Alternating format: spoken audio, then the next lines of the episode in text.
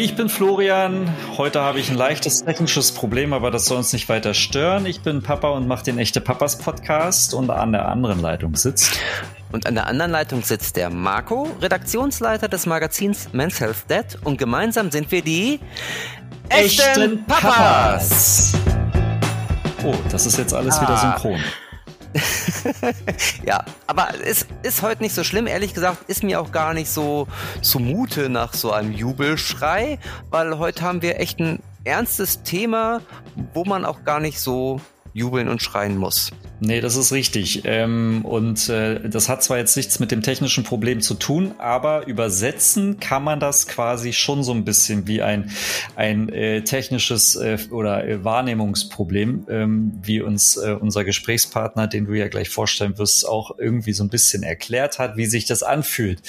Äh, es geht nämlich um das äh, Thema Depression und was und wie es Väter auch betrifft. Genau. Und unser Gesprächspartner ist interessanterweise jemand, den man eigentlich in einem lustigen Kontext kennt, nämlich der Maxi Gestettenbauer, der eigentlich Comedian ist. Was heißt eigentlich? Er ist Comedian. Von dem erwartet man eigentlich alles, nur nicht, dass er über Depression spricht, und zwar über seine Depression. Und das macht es natürlich umso spannender. Und er spricht darüber nicht nur mit uns, er hat auch ein Buch geschrieben, das lautet, meine Depression ist deine Depression. Ja. Und insoweit geht es heute um das Thema Depression, auch Depression als Vater. Und ich bin sehr gespannt, was der Maxi uns zu erzählen hat.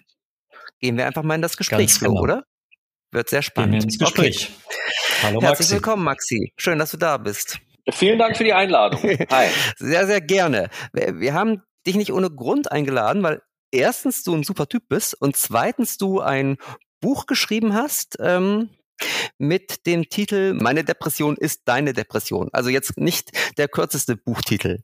Ähm, und der ähm, sagt aber schon, worum es geht. Also hat diesmal nichts mit Comedy zu tun, woher man dich wahrscheinlich eher kennt, sondern es geht um das Thema Depression. Für wen hast du denn das Buch geschrieben?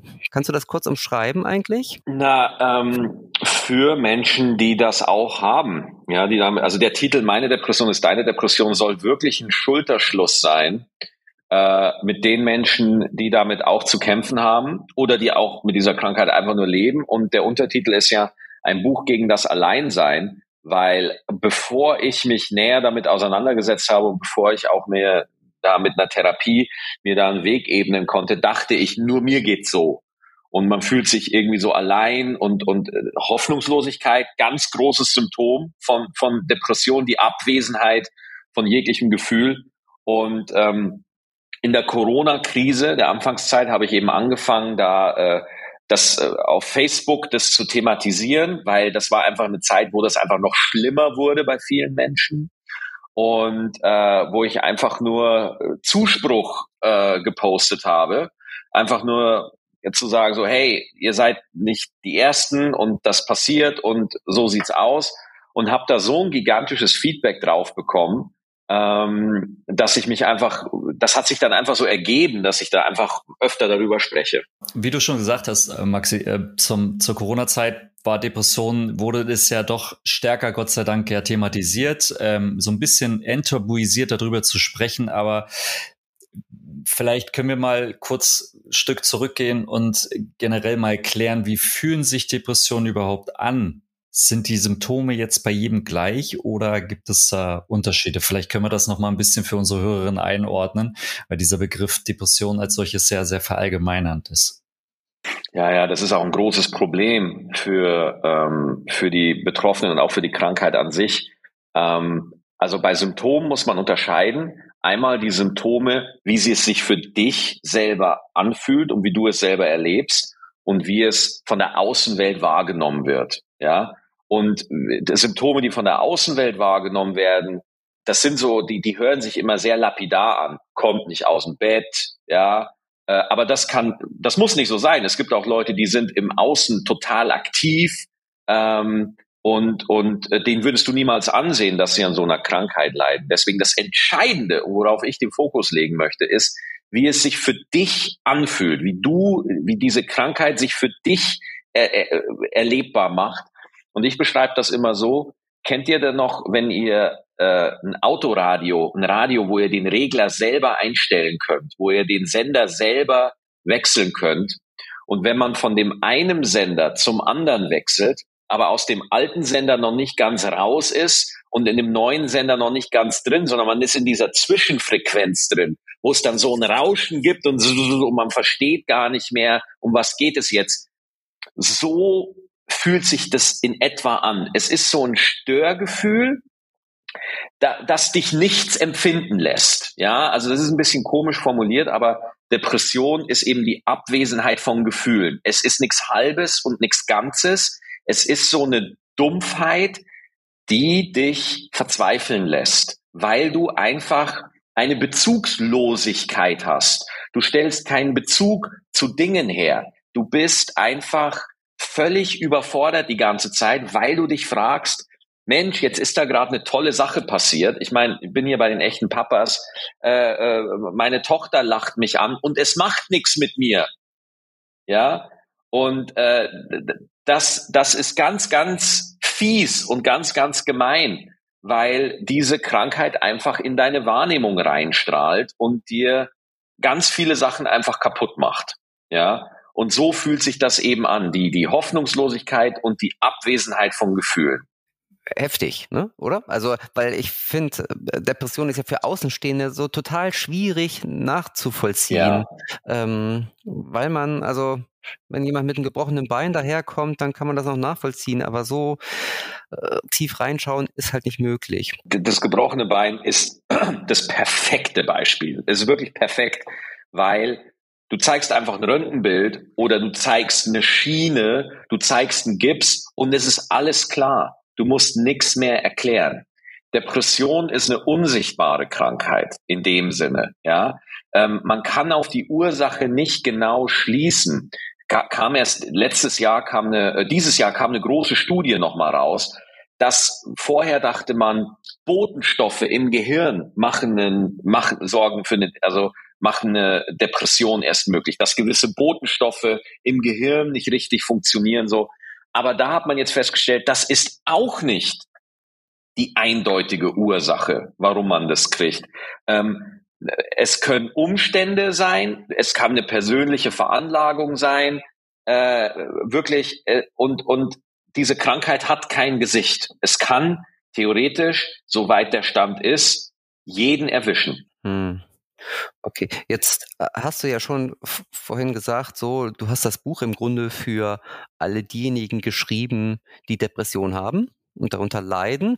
Ich habe es jetzt auch gelesen, ähm, natürlich auch im Vorfeld unseres Gesprächs und ich muss sagen, es ist nicht nur für Betroffene, sondern es ist natürlich auch für für Angehörige wahrscheinlich auf jeden Fall und auch für alle, die sozusagen ja mehr über diese unsichtbare Krankheit wissen wollen oder äh, es irgendwie ein Stück weiter besser verstehen möchten. Ähm, insoweit finde ich es echt gut, wenn möglichst viele Leute dein Buch lesen. Nichtsdestotrotz, ähm, vielleicht erzählst du einmal hier, ähm, ohne zu viel zu spoilern vielleicht, wie das bei dir angefangen hat mit den Depressionen. Gab es da einen Schalter, der umgelegt wurde? Schlittert man da so rein? Gibt es einen Auslöser? Wie war es bei dir? Ist es wahrscheinlich, wahrscheinlich ist es auch wieder bei jedem anders, so wie die Symptome anders sind, aber vielleicht gehst du erstmal von dir aus. Wann hat das angefangen? Ähm, also, das ist ja das ganz Gefährliche und das das Erstaunliche. Äh, ich kann nicht genau sagen, wann es angefangen hat. Ja, man kann nur sagen, wann man es selber geblickt hat, wann man es selber verstanden hat, weil bevor man und und das war beim äh, be, bevor man sich klar wird, dass man krank ist, dass man das hat, denkt man, man ist halt so. Das ist Teil meines Charakters oder ja, ich bin halt so oder ja, mein Gott, mich mich freut das halt nicht oder ist halt so. Man ist quasi im Sumpf und man kennt den, man merkt den Unterschied gar nicht, ja. Wenn man aber dann mal, und, und dann ist es passiert, dass ich umgefallen bin. Also mich hat's umgehauen wirklich, weil es so schlimm wurde. Ähm, und äh, mich so gestresst habe und äh, dass, dass eben der Körper gesagt hat, so, jetzt brauchst du mal ein ganz deutliches Signal, mein Lieber, äh, dass es so nicht weitergeht. Da war ich 22, 22, 23 und dann hat's mich umgehauen. Und das war für mich so ein Signal, wie kann das sein? Ja, das ist ja, dass man mit Anfang 20 ähm, so, so Probleme kriegt. Was heißt und umgehauen? Ich, Was heißt umgehauen? Also äh, ich, ich saß in einem Meetingraum und äh, da ähm, haben wir gerade eine berufliche Sache besprochen, die nicht so gut gelaufen ist. Also mir ist ein großes Projekt, äh, es hat nicht funktioniert, es ist in die Hose gegangen. Und dann habe ich auf einmal gesehen, wie sich vor mir alles gedreht hat. Und das nächste, an was ich mich erinnern kann, ist, wie drei Leute so auf mich runtergucken, weil ich auf dem Boden liege und alle fragen, was ist los? Und ähm, das war dann für mich die Zäsur.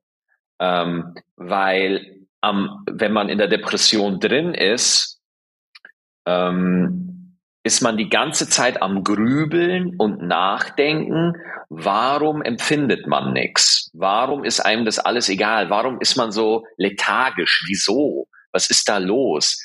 Ähm, warum fallen einem die einfachsten Sachen so schwer? Und der erste Trugschluss ist, dass man denkt, ja, man ist einfach von der Persönlichkeit her so, ja, oder äh, man hat einfach einen Fehler gemacht oder ähm, völlig egal, man denkt einfach, man sei schuld. Und als ich eben dann diesen Umfaller hatte, habe ich halt gesagt, okay, da stimmt was nicht. Und da hat Gott sei Dank ein weiser Mensch, dem ich bis heute dankbar bin, hat gesagt, Maxi, das ist nicht normal, ähm, ich kenne da jemanden, mit dem du sprechen solltest. Und so bin ich zu meinem Therapeuten gekommen. Und da konnte man das aufarbeiten.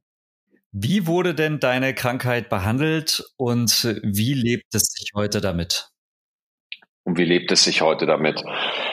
Ähm, also man stellt sich ja dann vor, oh, dann, dann werden da so Zaubertricks aufgeführt oder dann kommen Medikamente. Ich muss ganz ehrlich sagen, die bloße Erkenntnis, dass man einfach mal über sein Innenleben spricht und ein Therapeut da ist und sagt, nee, Herr Stettenbauer, Sie haben da ganz klare Anzeichen einer Depression, Sie sind krank, äh, ist, ist schon ein enormer Effekt, den man einfach nicht unterschätzen kann. Ja, und deswegen ist Aufklärung so wichtig, dass man merkt, oh, ich, ich äh, ich fühle mich nicht so verzweifelt und mir fällt das nicht alles so schwer, weil ich irgendwie ein komischer Typ bin oder so, sondern weil ich einfach eine Krankheit habe, die meine Wahrnehmung befällt und alles hoffnungslos wirken lässt. Die, ähm, die einfach meine innere Stabilität ständig angreift. Und ähm, das und, und man, man, man muss sich ständig dagegen zur Wehr setzen und immer wieder sich durchringen. Das, und, und das kann bei den kleinsten alltäglichen Dingen, deswegen habe ich im Buch auch manchmal sehr banale Beispiele gebracht, wie duschen gehen, dass das mit der Krankheit ein richtiger Akt ist. Ja.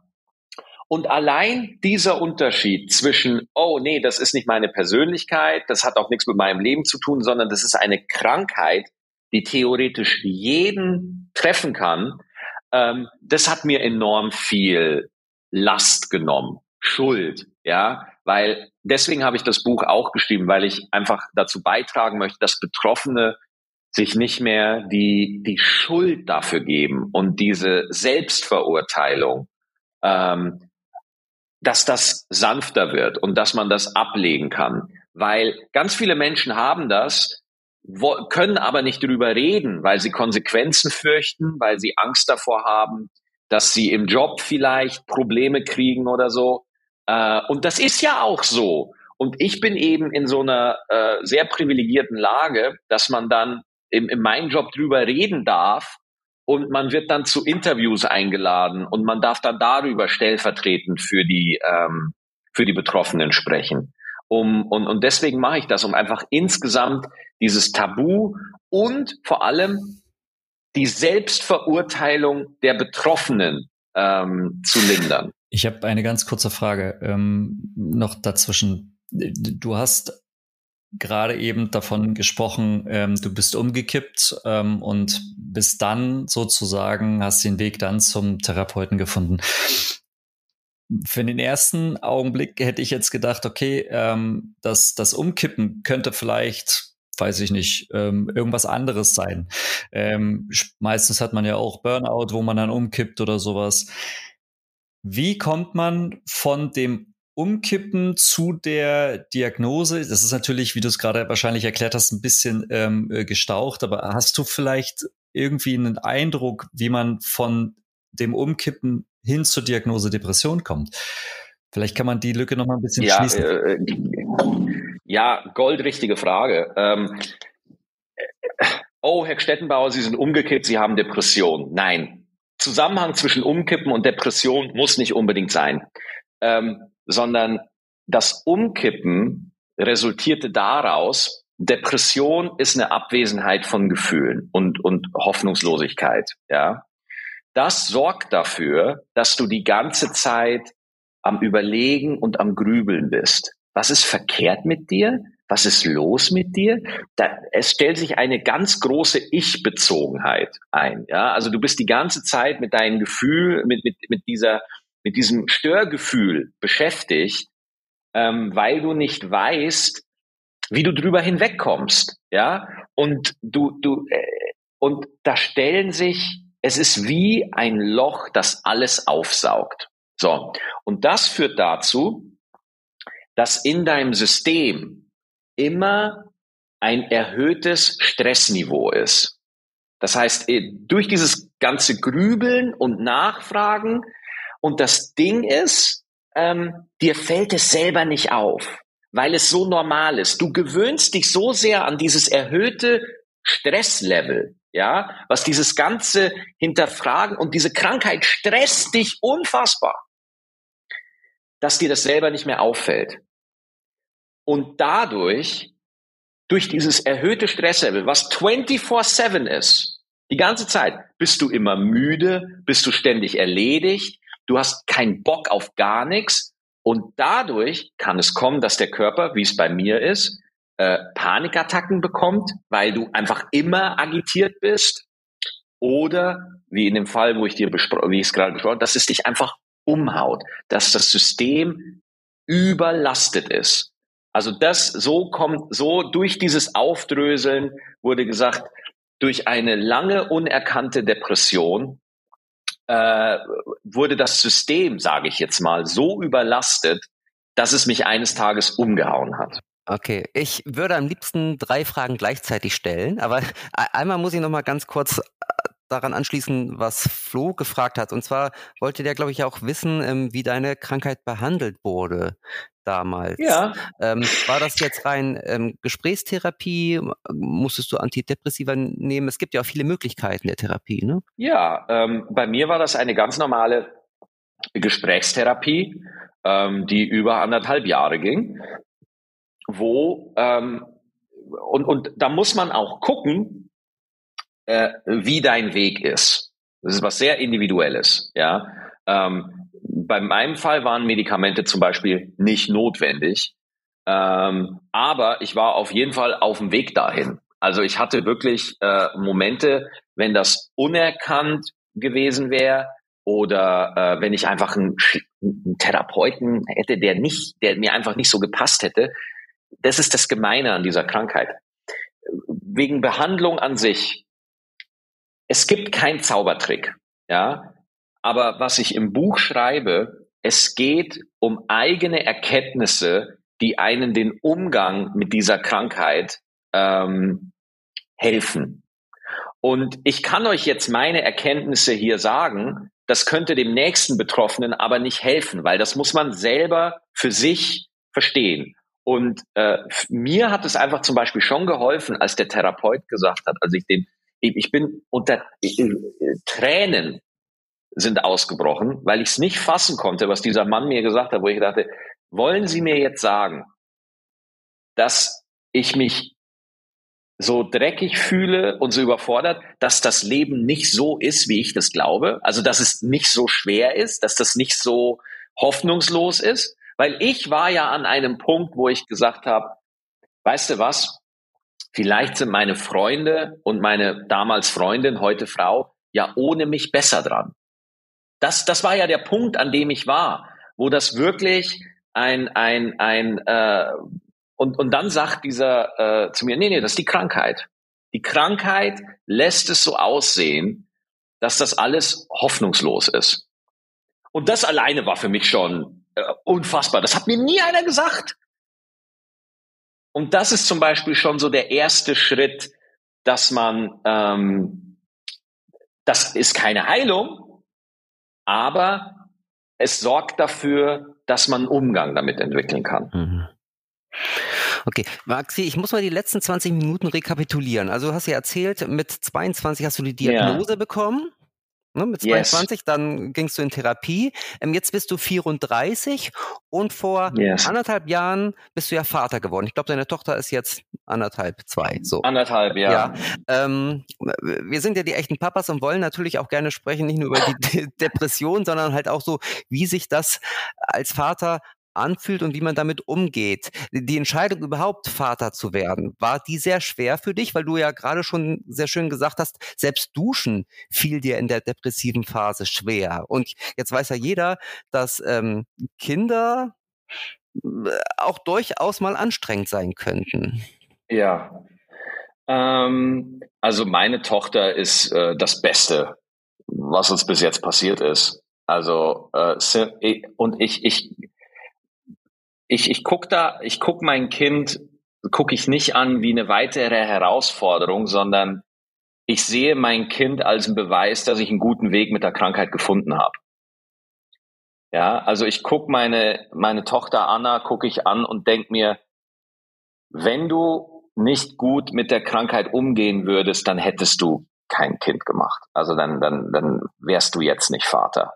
Dann würdest du auch gar nicht ähm, weil was man immer unterschätzt, natürlich hatte ich vorher Kopfkino und dachte, äh, oh mein Gott, das ist alles äh, zu viel, ich bin nicht bereit und äh, ich, ich bin äh, ich bin ja erkrankt und obwohl ich einen guten Umgang damit habe, hat man da seine Sorgen. Aber was einem keiner sagt, ja, was man leider erst erfährt, wenn das Kind da ist, äh, man liebt das Kind. das sagt einem ja keiner vorher. Aber es ist tatsächlich so, ähm, zum Beispiel die erste Zeit hatte ich noch überhaupt gar keinen Bezug zu Anna. Ähm, aber ich weiß über meine Krankheit genug, dass ich sage, warte ab, warte ab, nimm das alles nicht zu ernst und, und lass das wachsen, lass das einfach mal wachsen. Und es war wirklich so, dass ich drei, vier, fünf Monate schon, ja, Kind ist da, aber ich würde jetzt nicht sagen, dass ich eine große Liebe empfunden habe oder so. Aber ich weiß halt, wie ich das zu nehmen habe. Und, äh, und, und, und das schleicht sich dann so ein irgendwann siehst du sie und dann denkst du dir so, war Wahnsinn, also dass du da bist, ist ja der absolute Hammer. Ja. Aber, aber meinst du, Maxi, und, meinst du, Maxi, dass das jetzt mit deiner Krankheit zu tun hatte, dass die ersten drei, vier, fünf Monate es erstmal wachsen musste? Oder ist das etwas, wo du meinst, so, naja, so geht's ja jedem? Ja, hm? Das ist eine hervorragende Frage. Ganz genau richtig, weil ähm, das, das ist normal. Viele Väter geht's so ich, ich gehe, dass, dass das jetzt nichts Ungewöhnliches ist, dass man erstmal warm werden muss mit dem Kind. Ja, das ist nicht schlimm. Ähm, der, der Unterschied ist, dass ich in diesen vier, fünf Monaten auch ganz schlimme Schübe hatte, die auch, wenn ich nicht einen Umgang damit hätte, mich stark verzweifelt hätten lassen, dass das ein Fehler war, dass ich nicht ready bin und dass dass ich meine Krankheit an meine Tochter weitergebe und dass das so und so weiter. Also diese Schübe der Hoffnungslosigkeit, die waren absolut da. Wochenlang zum Teil. Ja. Und das ist ja das Gemeine an Depression. Normalerweise, du, man hat so ein Tief, ja, aber dann erholt man sich halt auch irgendwann wieder. Und einem, einem Erkrankten fehlt die Möglichkeit, sich zu erholen. Es ist so dieses lange dumpf bleibende Gefühl, ja, was da einen begleitet. Und ich bin so dankbar dafür, dass ich da für mich einen Weg gefunden habe, dass ich das dann in dem Moment nicht so ernst nehme und ich dieses Gefühl nicht als ein Feedback über meine Vaterschaft sehe, sondern einfach, oh, ich habe einfach einen Schub gerade. Das ist in Ordnung, ja. Ich, ich kann dem nicht entfliehen. So. Und ähm, in, insofern betrachte ich, aber ich kann das jetzt nur hier so sagen, weil ich schon mich so lange damit auseinandergesetzt habe. Ja. Und, und ähm, das ist ein harter Weg, das ist überhaupt nicht easy. Ähm, aber so würde ich die Frage heute beantworten. Jetzt weiß man, dass das äh, Familienalltag ja doch ähm, stressig sein kann. Und ähm, gerade auch wenn, ne, wir wissen, wenn ein Kind krank ist, ähm, dann, dann verändern sich ähm, die, die alltäglichen Abläufe. Ähm, wie ist das denn jetzt mit ähm, deiner Krankheit? Also wie, mh, hm, wie, was ist die beste Strategie, wenn ein Familienmitglied unter Depressionen leidet? Ähm, gibt es da, habt ihr einen bestimmten Weg gefunden? Du sagst, ihr habt ja schon lange Erfahrung jetzt damit gesammelt und du hast Erfahrung damit gesammelt. Gibt es da irgendeinen bestimmten Weg, wo du sagst, das ähm, wäre, kann man empfehlen? Oh, ich, ich, ich wünschte, es gäbe einfach den Trick, ne? Oh, ich wünschte, es gäbe einfach so diesen, diesen einen Move, den man machen muss.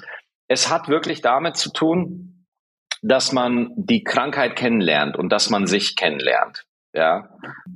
Wenn es wirklich zu viel ist, also Job ist stressig, Kind haut volle Kanne rein und ich komme auch noch mit einem Schub daher. Ja, also wenn das wirklich alles ganz, ganz ähm, on top ist, wenn, also wir hatten da eine Situation, ja, wo es dann einfach äh, too much war. Ähm, dann ist es halt too much.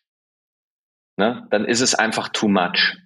Sage ich dir ganz ehrlich. Also äh, gerade jetzt, so wenn ich mit euch rede, bin ich total klar und kann da total locker reden, aber ähm, dann ist es einfach too much. Das sage ich auch ganz ehrlich. Ähm, dann sage ich auch einfach, Schatz, es sind gerade, es ist, es ist für mich gerade zu viel. Hm. So. Und äh, dann ist das auch in Ordnung. Das heißt, du ziehst dich dann zurück ja. oder du darfst dich zurückziehen.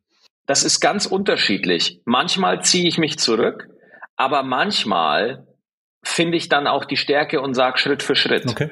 Es hat wirklich damit zu tun, in dem Moment, was, was ist jetzt richtig?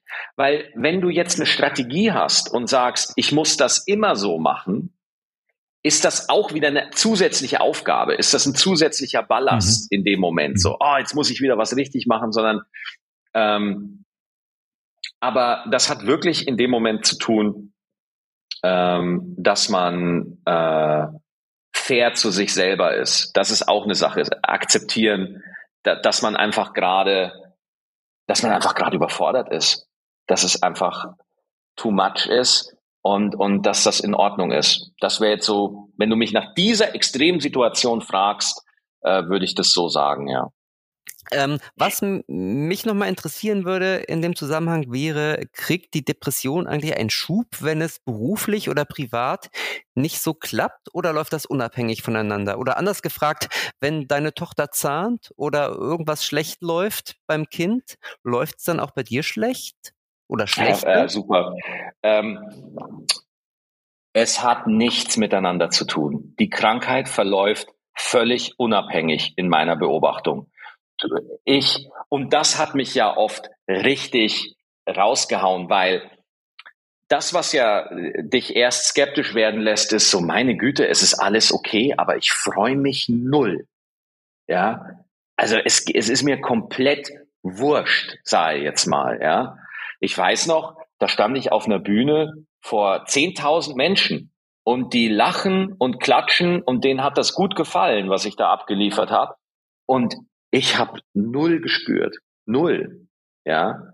Also einfach nur damit nochmal zu sagen, dass der, dass die Schübe, die Schübe kommen, wann sie kommen. Und ähm, weil wenn das mit dem Äußeren etwas zu tun hätte, also wenn das mit dem äh, was zu tun hätte, dann würde ich, wenn Sport wirklich helfen würde, ich würde ja nur Sport machen. Ja, ich, ich, ich würde das ja sofort machen. Aber ähm, das ist wirklich, äh, äh, die, diese Schübe kommen, wenn sie kommen. Und äh, der, der Unterschied ist, den ich heute habe, ich habe die Draufsicht. Ich weiß, ja, ich, äh, Vergleiche sind immer schwierig, aber es ist für mich wie so eine, möchte jetzt niemandem zu nahe treten, aber es ist wie eine Diabetes. Wenn du Diabetiker bist, dann ist das einfach ein Faktor, der mitläuft in deinem Leben. Das ist einfach dabei. Du kannst es nicht ignorieren. Wenn du es ignorierst, hast du ein Riesenproblem. Ähm, aber es ist halt ein Faktor. Du musst immer gucken, nimmst deine Spritze, passt das alles, ist das alles, du musst immer deinen Blutzucker überprüfen und so weiter. Und so ist das dann auch mit Depression. Es ist einfach ein Faktor, der mit dabei ist, aber er muss nicht lebensbestimmend sein. Ja, es kann halt auch einfach ein Thema sein, mit dem man einen Umgang findet. Und das finde ich sehr hoffnungsvoll. Hm. In deinem Buch schreibst du, dass es vorkommen kann, dass du wochenlang kaum reden möchtest und niemanden sehen willst. Ähm, ich, in meiner Bubble ähm, gibt es sehr häufig die Diskussion um Introvertiertheit, Extrovertiertheit. Ich glaube, ein Großteil würde wahrscheinlich erstmal sagen, ja, geht mir als Introvertierter auch so. Ähm, jetzt ist das aber eher als Vater ja enorm suboptimal. Du ein Kind ist ja zum Interagieren da, beziehungsweise es erwartet ja eine Interaktion. Ähm, wie, wie gehst du damit um, wenn du dich eher zurückziehen möchtest, rausziehen möchtest aus diesem Alltag? Ähm, wie, wie, gehst du damit um? Mhm. Also ich möchte da gerne nochmal äh, eine, eine Distinktion machen zwischen der äh, Introvertiertheit und der Erkrankung, weil äh, jeder hat diese Gefühle mal jeder sitzt mal zu Hause und denkt sich, boah, Alter, ich habe überhaupt gar keinen Bock auf, auf die ganze Nummer. Das ist was sehr Menschliches. Was die Depression wirklich ausmacht, ist die, die, die, ähm, das Gefühl von Hoffnungslosigkeit und die, äh, die Abwesenheit von jeglichen Gefühlen. Also es ist wirklich diese, dass deine Wahrnehmung komplett befallen ist. Wenn ich jetzt so einen Moment habe, wo ich mich rausziehen möchte und ich, nehmen wir mal an, ich, meine, meine Tochter fordert Kontakt ein, ja, und, und möchte das, dann sieht das für mich so aus, dass ich dieses Rausziehen, dieses Gefühl von ich will hier weg, ich weiß einfach, wie ich das mittlerweile zu deuten habe. Ich weiß einfach, oh nee, das ist gerade die Krankheit. Das ist die Krankheit, die mich das einfach fühlen lässt. Das ist keine Rückmeldung über meine Beziehung zu meiner Tochter, keine Rückmeldung über meinen Charakter. Das ist einfach eine, ein, ein, ein Symptom meiner Krankheit, was ich gerade fühle. Ja. Aber bin ich auch ehrlich, und das muss man einfach ehrlich sagen, es gibt Momente, da habe ich diese Draufsicht nicht. Es gibt Momente, da bin ich so drin und so verloren, dass es wirklich hoffnungslos ist. Und ich bin einer, der sich wirklich damit beschäftigt und so. Und dann ist das einfach so, ähm, dass man, ja, dann, dann sage ich zu meiner Frau, ich kann gerade nicht oder äh, dass ich mich dann rausziehe. Und dann verurteile ich mich oft dafür, dass ich denke, Mensch, warum bist du nicht, jetzt ist das schon wieder passiert. Und da ist dann auch ganz wichtig, wenn man das macht, das Schuld, dass man sich nicht dafür verurteilt, dass man sich nicht fertig macht dafür, ja, weil man macht's ja nicht absichtlich. Das ist ja das Ding. Wenn, wenn niemand sucht sich Depressionen aus, niemand will das, niemand steht morgens auf und denkt sich, ich habe richtig Bock jetzt drauf, ja. Und, und das versuche ich mit dem Buch und auch mit den Interviews, die ich gebe, immer wieder klar zu machen. Ähm, man trägt eine Verantwortung für diese Krankheit. Wenn man das hat, man hat eine Verantwortung, aber man hat keine Schuld. Ja. Maxi, vielen Dank auf jeden Fall äh, zwischendurch mal für deine offenen Worte und dein, deine Ehrlichkeit, weil ich glaube, das kann vielen Hörerinnen und Hörern helfen. Das war aber noch kein abschließendes Dankeschön. Nein, also nein, nein. Ein, ein, zwei Fragen habe ich vielleicht noch auf Lager. Also Maxi, ich würde ja noch mal ganz gerne wissen, ähm, deine Tochter ist jetzt anderthalb, die fängt ja jetzt an, Fragen zu stellen und wir wissen irgendwie, wenn Kinder älter werden, können sie in richtige Löcher in den Bauch fragen.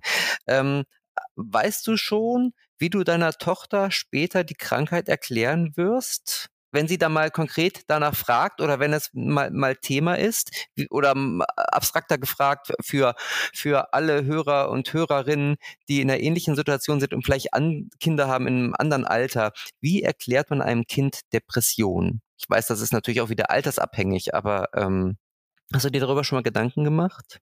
Wie erklärt man einem Kind Depression? Ja, das kommt jetzt drauf an. Ne? Also ähm, nehmen wir jetzt mit anderthalb Jahren stellt sich die Frage noch nicht so deutlich. Genau. Hm. Ähm, wenn es jetzt dann so mit drei oder vier und sie mich in einer Episode trifft und ich krieg's irgendwie nicht gut abgefangen, ähm, würde ich einfach nur sagen, Papa hat dich trotzdem lieb. So, das wäre so das Einzige. Da würde ich gar nicht groß erklären. Aber ich glaube wirklich, über die Krankheit tiefgreifender reden, sage ich wirklich, du, du fragst mich hier eine Frage, die sich in meinem Leben noch nicht konkret ja, ja. stellt. Ich würde da tatsächlich abwarten, bis sie ein gewisses Alter hat, wo man dann auch äh, nochmal anders äh, drüber reden kann. Aber ähm, das ist auch eine Sache, die man als, als Depressiver lernt. Vielleicht muss ich es auch gar nicht erklären. Ne? Also, dass man nicht, nicht zu viel in die Zukunft geht und sich schon wieder tot grübelt, weil das ist eine Frage, Marco, da könnte ich jetzt schon wieder sechs Monate drüber nachdenken. Oh, könnte ich das? Äh, was sage ich hier oder so? Ähm, deswegen sage ich ganz ehrlich, sobald ich Erfahrungen damit gemacht habe, melde ich mich. Aber ich glaube, wenn ich hier in einem Podcast transparent und offen über diese Krankheit sprechen kann, dann werde ich auch einen Weg finden, wie ich es mit meiner kleinen mhm. Tochter hinkriege. Ja, wobei man tatsächlich auch sagen muss, ich weiß, die Frage war ein bisschen fies, deine Tochter wächst ja sozusagen damit auf. Es ist ja was anderes, als wenn ich jetzt ähm, als 51-Jähriger mit zwei Kindern, 13 und 16, plötzlich eine Depression bekomme. Also dann bin ich natürlich in einer ganz anderen Erklärungsnot als deine Tochter, die das ja ja ganz anders natürlich mit aufwächst als ein älteres Kind, was plötzlich ähm, da reingeschubst wird, sage ich mal. Ja, das, das stimmt. Das habe ich gar nicht so für mich. Da merkt man halt, dass du ein erfahrenerer Papa bist als ich. Das habe ich so noch gar nicht äh, gecheckt, aber das, das ist eine gute Ansage. Hm. Gut, eigentlich bist du ja derjenige, der hier die Ansagen macht, aber ähm, ja, also das zeigt ja tatsächlich irgendwie, dass das, dass es keine Blaupause für dieses Thema gibt, äh, ähm, weder für die für die Betroffenen noch für die Angehörigen, ne? sondern dass man sich das mhm. immer sehr individuell erarbeiten muss, scheinbar. Du bist ja jetzt nicht der einzige Comedian, der unter Depressionen leidet. Und diese auch öffentlich gemacht hat. Ähm, ganz im Gegenteil, du bist ja mit Kurt Krömer, Moritz Neumeier und äh, Thorsten Sträter da, glaube ich, in, in der einer Gesellschaft. Warum häuft sich das in der Branche so? Einfach, weil man jetzt, weil, weil, weil ein Tabu gebrochen wird, Comedian und Depression, das das, das geht zusammen oder, oder hat das andere Einflüsse, gesellschaftliche Einflüsse vielleicht? Es ist schon auffällig auf jeden Fall. Ne? Also ähm, ich, ich mache mir da folgenden Reim drauf. Ich glaube, erst einmal Depressionsbücher gibt es schon seit etlichen Jahren. Ja, also es wurden, es haben schon immer Betroffene über dieses Symptom gesprochen. Ich glaube, bei den Comedians fällt es auf, weil uns gestattet ist, drüber zu reden. Ja, wir dürfen drüber reden, ohne dass wir jetzt sofort arbeitslos werden oder dass sich sofort das auf unsere berufliche Situation ähm, auswirkt. So, ich glaube, das ist einfach ein Privileg, was was das ermöglicht. Ähm, die die äh, zweite Sache ist, die Leute finden einfach diesen Zusammenhang zwischen Comedian und Depression finden viele einfach total. Oh, wie kann das sein? Der muss ja immer gut drauf sein äh, wie, wie, wie kann der depressiv sein? Ähm, dazu möchte ich sagen, es gibt Menschen, die sind hocheffektiv in ihrem Beruf, leiden aber an dieser Krankheit wie ein Hund, weil diese Krankheit kein Gesicht hat, weil es nach außen hin einfach ähm, erst sichtbar wird, wenn es meistens schon zu spät ist, wie jetzt im Fall von Kurt Krömer, der ja dann von dem Klinikaufenthalt äh, erzählt und der 30 Jahre in Unwissenheit gelebt hat.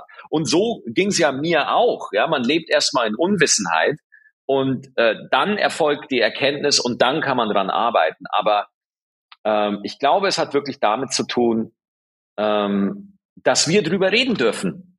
Wir dürfen drüber reden und jemand, der irgendwo in einem mittelständischen Unternehmen arbeitet, der muss das für sich behalten, weil er eben Konsequenzen fürchtet. Und ich glaube, damit ist es erklärt. Ähm, mir persönlich ist es ein Anliegen, ähm, das Thema ähm, mentale Depression, äh, mentale Krankheiten, mentale, äh, mentales Wohlbefinden und vor allen Dingen eben auch ähm, psychische Erkrankungen wie Depressionen, ähm, weil ich selbst auch ein, ne, ein, ein sagen wir mal, gemeinnütziges äh, Unternehmen, gemeinnützige Initiative zum Thema mentale Gesundheit gegründet habe, ähm, wo ich mich auch sehr viel mit Statistiken in letzter Zeit befasst habe, unter anderem wie die, die, der Anstieg während Corona ähm, der mentalen ähm, oder der, der psychischen Erkrankungen einfach ähm, wahnsinnig angestiegen ist. Ähm, worauf ich hinaus will aber, ähm, in dem gesamten Kontext, mit dem ich mich da gerade befasse, wäre meine Frage mal an dich. Was würdest du dir von unserer Gesellschaft wünschen hinsichtlich Familie und Depression, weil ich glaube, diese Kombination, ähm, ich glaube, man, man isoliert sehr viel mentale Erkrankungen wie Depression und die, die darunter leiden, immer als Individuen. Aber ich glaube, in dem gesamten Subkontext, wie mit Familie, da geht man immer sehr wenig darauf ein. Was würdest du dir von der Gesellschaft wünschen? Den letzten Teil äh, habe ich nicht mitbekommen, aber ich wiederhole mal die Frage und dann kannst du ja zustimmen. Also so wie ich das für mich zusammenfasse, ist, ähm, und ich beobachte das gleiche Problem, ich beobachte das gleiche Problem wie du, dass man bei Depressionen dazu neigt, dass man es individualisiert und sagt, hey, das ist doch am Ende des Tages eine Self-Help-Geschichte, geh zum Therapeuten, äh, arbeite dich da ein bisschen rein und so. Aber du hast es genau richtig gesagt. Wir haben da systemische Faktoren in unserer Gesellschaft, die auch dazu führen, ähm, dass, dass Menschen mental krank werden. Und äh, ich würde noch einen Faktor an die letzte Frage mit anschließen. Warum äh, können jetzt so viele Comedians drüber reden? Naja, weil immer mehr Menschen davon betroffen sind, weil es einfach mehr Menschen gibt, die jetzt auf dieses Thema wach werden, aus Gründen, wo ich, ne, wie gesagt, ich bin, ich habe nur einen bayerischen mittlere Reife, ich bin kein äh, Akademiker oder so, aber die, Identif die Identifikation mit dem Beruf und mit der Leistung, die ein Mensch erbringen soll im Leben, ist viel zu hoch in unserer Gesellschaft. Und weil du nach Familie gefragt hast,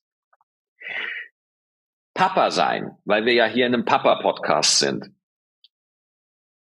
kann auch als eine Leistung verstanden werden. Es gibt gewisse Dinge, wie ein Papa zu sein hat. Es gibt gewisse Dinge, die man als Vater machen soll. Ein Rollenbild, dem man entsprechen muss. Und das steht dem individuellen Ausdruck im Weg, weil jeder Papa ist ein bisschen anders, jeder geht die Sachen ein bisschen anders an. Und ich würde mir wünschen, dass die Gesellschaft ähm, offener für die individuelle und eigenen Lösungsansätze, für die jemand kommt, ja, äh, auf, auf die eigene Intuition, dass es dafür eine, eine, eine Offenheit gibt und dass der Mensch mehr ist als das, was er arbeitet, was er verdient und was er schon geleistet hat. Ja, wenn wir, wenn wir uns davon immer ein Stück weit emanzipieren können, glaube ich, ähm, wird den Menschen gut geholfen. Und äh, wenn man sagt, ähm, dass, dass das nicht dass das nicht schlimm ist. Also ich habe es ja vorhin erwähnt, äh, wenn, wenn ich einfach sage, es wird mir too much, oder es wird mir zu viel oder ich kann das nicht. Wenn es für Männer auch normaler wird zu sagen, äh, ich bin gerade komplett, ich bin am Ende von meinem Latein, ich weiß das jetzt hier nicht gerade. Wenn das weniger ein Problem wird, sondern dass mit, mit Schwächen offener umgegangen wird. Ja. Äh, Im Grunde ein schönes Schlussplädoyer, ähm, woran ich vielleicht einfach nochmal meine oder unsere Schlussfrage anschließe, oder? Weil eine Frage stellen wir ganz zum Schluss jedem, jedem Gast und jeder Gästin, und zwar gibt es auf Spotify eine echte Papa-Playlist, die von Gast zu Gast anwächst. Und jeder unserer Gäste darf sich ein Lied wünschen, idealerweise eines, das zum Thema dieser Folge passt, ähm, das auf diese echte Papas Playlist von Spotify kommt. Und jetzt bist du dran, Maxi.